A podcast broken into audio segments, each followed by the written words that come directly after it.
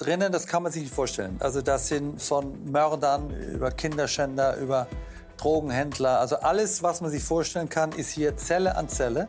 Boris Becker, Tennislegende und verurteilter Steuerhinterzieher, kommt aus dem Gefängnis und klagt über seine Zeit in Haft in England. Die Nächte waren ein Gräuel. Also die Geräuschkulisse von anderen Gefangenen, die gefleht haben, die versucht haben, sich umzubringen, die sich verletzt haben, wie im Irrenhaus. Keine Angst, News Plus ist nicht über Nacht zum Boulevardmagazin mutiert. Aber warum Boris Becker vorzeitig raus darf, da steckt eine spannende Geschichte dahinter. Es geht um die englischen Gefängnisse. Die sind so voll wie fast keine anderen in Europa, gelten als besonders gefährlich und total heruntergewirtschaftet. Was läuft da schief? Das schauen wir uns heute an. Ich bin Isabel Meissen.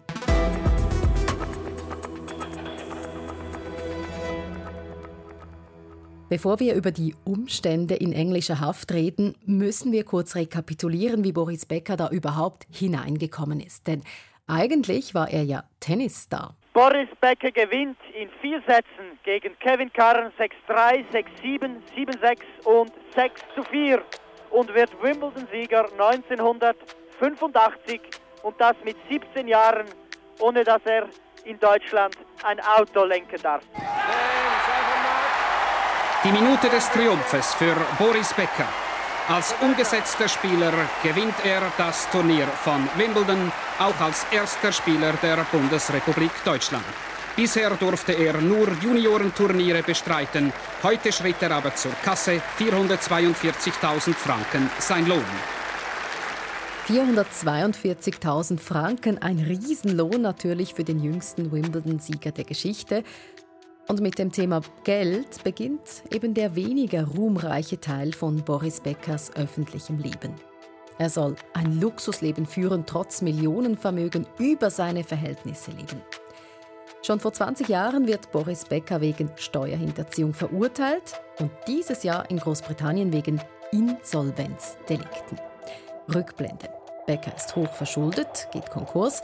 Es gibt ein Verfahren, aber bei dem ist er dann nicht ganz ehrlich, versteckt Geld und dafür muss er hinter Gitter.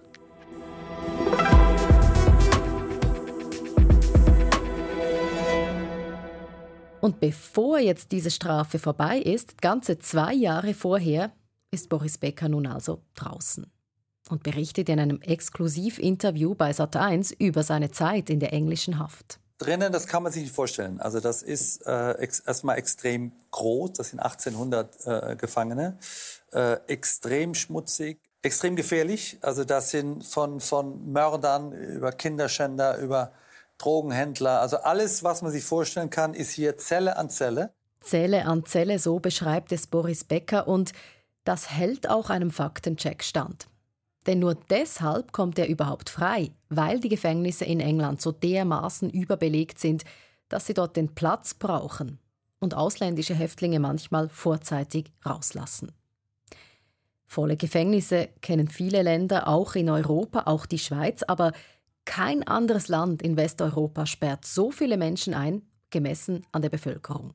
Das ist ein System, was von Überbelegung betroffen ist, das ist Jan-Karl Jansen. Er ist Rechtsanwalt in Freiburg und er hat in Glasgow studiert und seine Doktorarbeit, praktisch ein Buch, über den Strafvollzug in Großbritannien geschrieben.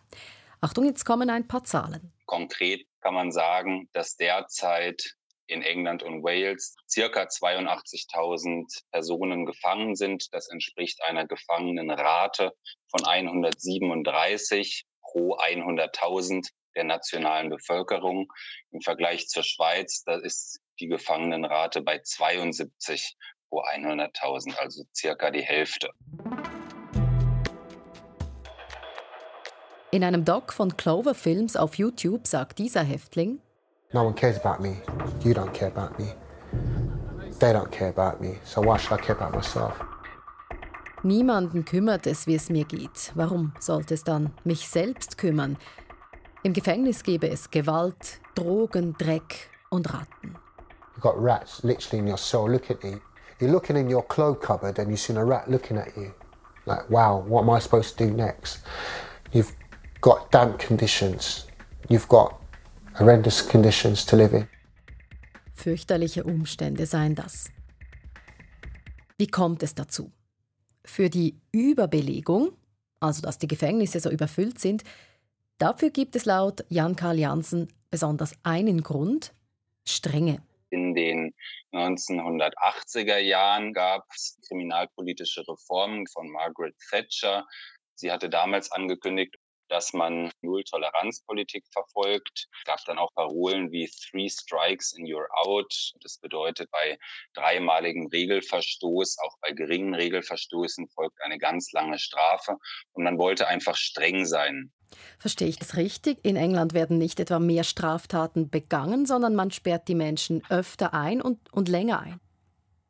Das verstehen Sie richtig, wenn man sich anschaut, was sind die Ursachen für diese erheblich hohe Gefangenenquote, dann kann man sich einerseits anschauen, was ist denn die durchschnittliche Dauer einer verhängten Freiheitsstrafe. Und dort fällt auf, dass es in England und Wales circa 16 Monate sind und es aber in England und Wales insbesondere eine ganz, ganz hohe Dichte von Freiheitsstrafen von unbestimmter Dauer gibt. Und wenn man jetzt die Anzahl von Gefangenen, die lebenslange Freiheitsstrafen in Großbritannien insgesamt verbüßen, sich anschaut, dann ist diese doppelt so hoch wie die Anzahl von Gefangenen mit lebenslangen Freiheitsstrafen in Deutschland, Italien und Frankreich zusammen. Großbritannien schickt Täter, Täterinnen also besonders schnell ins Gefängnis und besonders lang, gerne auch auf unbestimmte Zeit. Klar, dass es da sehr voll wird.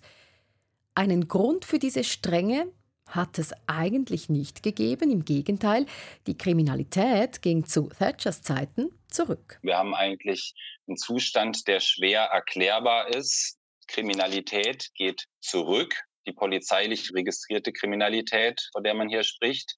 Und gleichzeitig steigt die Gefangenenrate an. Das heißt, die Kurven laufen entgegen was man nicht wirklich erklären kann, außer mit einer äußerst punitiven Kriminalpolitik und einem Fokus eben auf lange Strafen, harte Strafen, auch wenn sie tatsächlich leider nichts bringen. Auffällig in England ist auch, manche Gefängnisse sind privatisiert, also nicht in der Hand des Staates.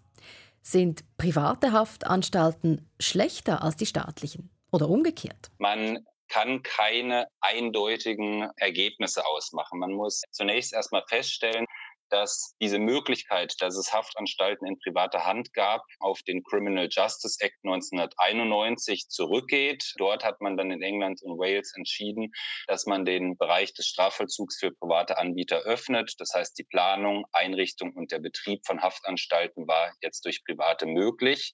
Und wenn man sich jetzt fragt, ist es effizienter, läuft es besser, dann muss man einerseits klar sagen, Gewaltprobleme bestehen eher in privaten Anstalten, weil es einfach weniger Personal gibt und man in der Tendenz auch sagen kann, dass private Anbieter natürlich ein Interesse haben, dass möglichst viele Personen inhaftiert sind. Dann läuft das System oder das Gefängnis aus Sicht des privaten Anbieters effizienter. Man hat andererseits ein Problem, dass das Personal, insbesondere in privaten Anstalten, ganz, ganz schlecht ausgebildet ist, teilweise nur mit ein paar Wochen Training. Wir haben viele Personalprobleme und wir haben eine hohe Fluktuation beim Personal, was wiederum Probleme macht, weil es damit nicht möglich ist, dass Gefangene zum Personal persönliche Beziehungen entwickeln, was gut ist fürs Vollzugsklima. Und jetzt muss man aber auch positive Aspekte erwähnen.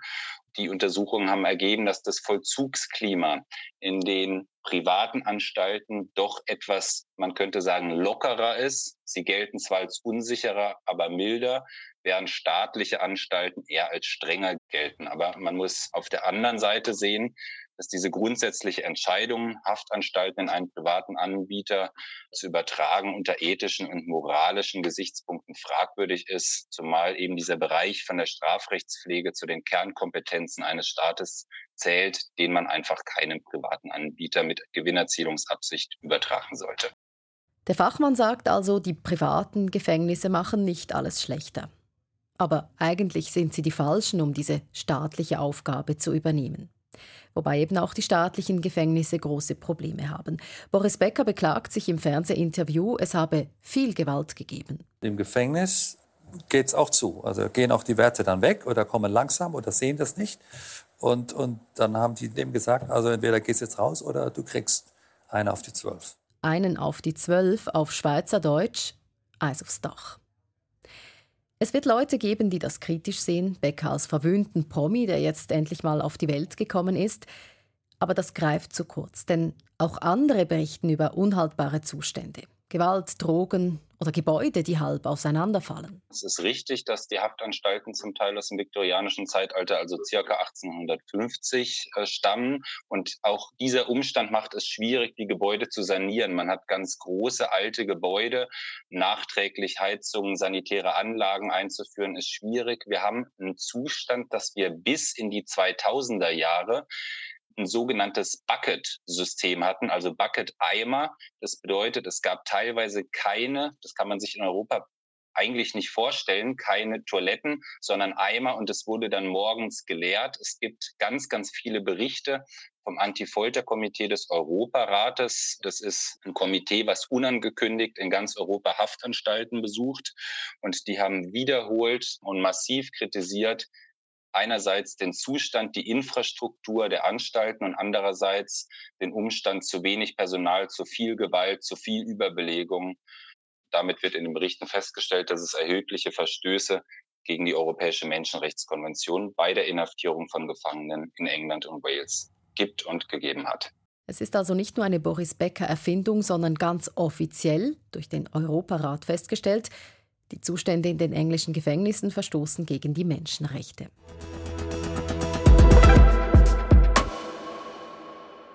Das haben Sie sicher auch in England registriert. Gibt es denn Anläufe, die Lage zu verbessern? Das Problem ist, Gefangene haben eine schlechte Lobby, muss man leider einfach so sagen. Und niemand ist bereit, gerne viel Geld auszugeben. Auf der anderen Seite muss man aber auch sagen, dass es natürlich nicht nur alte Anstalten gibt. Das heißt, man kann kein Bild zeichnen, ähm, wo man sich praktisch alte Gefängnisverliese vorstellt aus dem viktorianischen Zeitalter, sondern natürlich gibt es auch neue Anstalten, wo die Umstände etwas besser sind. Aber vor dem Hintergrund Kostendruck, Effizienz und so weiter ist es natürlich schwierig, dass sich die Umstände merklich verbessern.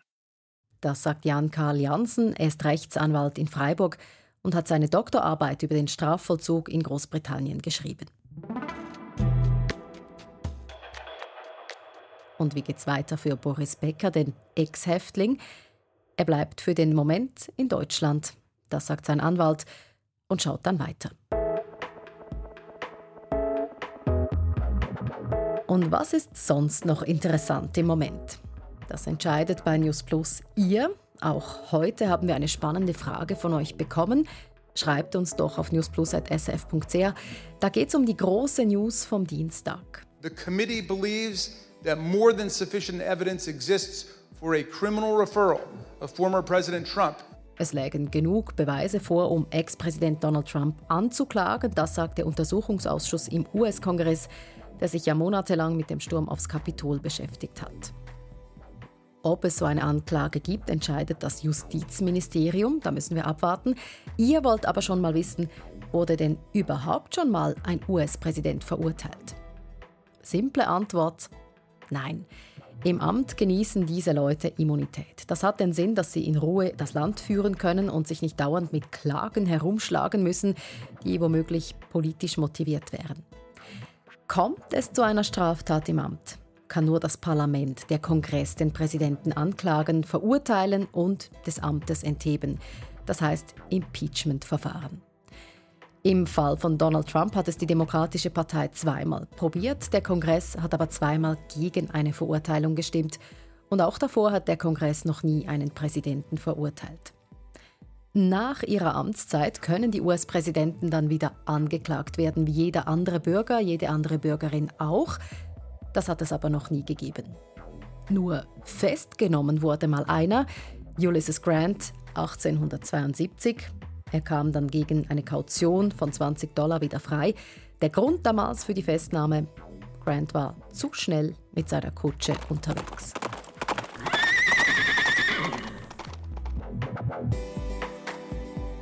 Das News Plus Team heute verantwortlich für Inhalt und Schnitt ist Monika Glauser. Recherchiert und durchs Becker-Interview gekämpft hat sich Patrick Walter und fürs Reden und Fragenstellen zuständig Isabel Meissen.